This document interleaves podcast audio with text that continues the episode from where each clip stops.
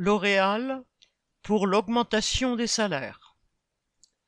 Vendredi 21 octobre, 200 grévistes environ se sont réunis devant le siège de L'Oréal à Clichy, en région parisienne, à l'appel de la CGT pour l'augmentation des salaires. Ce rassemblement a été ressenti comme une réussite. Cela faisait des années qu'il n'y avait plus eu de mobilisation sur les salaires. Il y avait des délégations venues des usines, des centrales d'expédition, des sites administratifs de la recherche. L'augmentation de début d'année, qui était de 2,6% avec un minimum de 100 euros, a été largement emportée du fait de la flambée des prix de l'alimentation, de l'énergie, de l'essence, etc.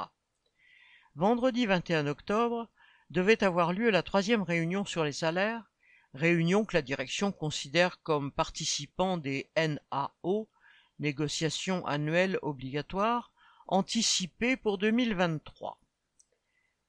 La majorité des salariés refusent de l'envisager ainsi car ils veulent d'abord qu'on rattrape les salaires de 2022.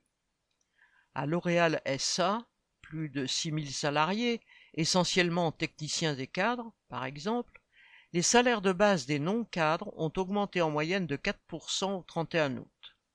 Si on ajoute celle des cadres, l'augmentation moyenne passe à 4,9%. L'ensemble des salariés continue donc de s'appauvrir. Le rassemblement était très vivant, avec des slogans comme L'argent dans nos salaires, pas aux actionnaires. De l'argent il y en a dans les caisses de L'Oréal. Quand au final la direction a refusé d'augmenter les salaires pour 2022 et a annoncé une prime gilet jaune de 1000 euros, cela a été une explosion d'indignation. Tout le monde criait Retournez-y, 150 euros pour 2022. L'argent déborde des caisses de cette entreprise du CAC 40. Les profits ont été de 4,6 milliards fin 2021 et déjà de 3,22 milliards pour les six premiers mois de l'année.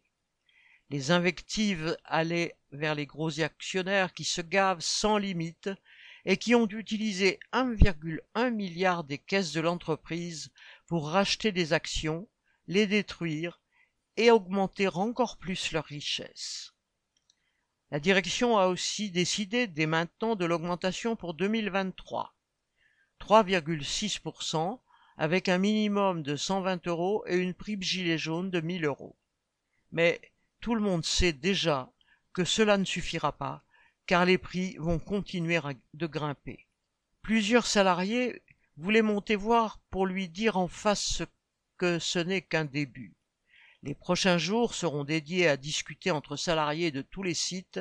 En effet, il faudra être plus nombreux à se mobiliser partout pour obtenir les centaines d'euros en plus qu'il manque sur les salaires de 2022.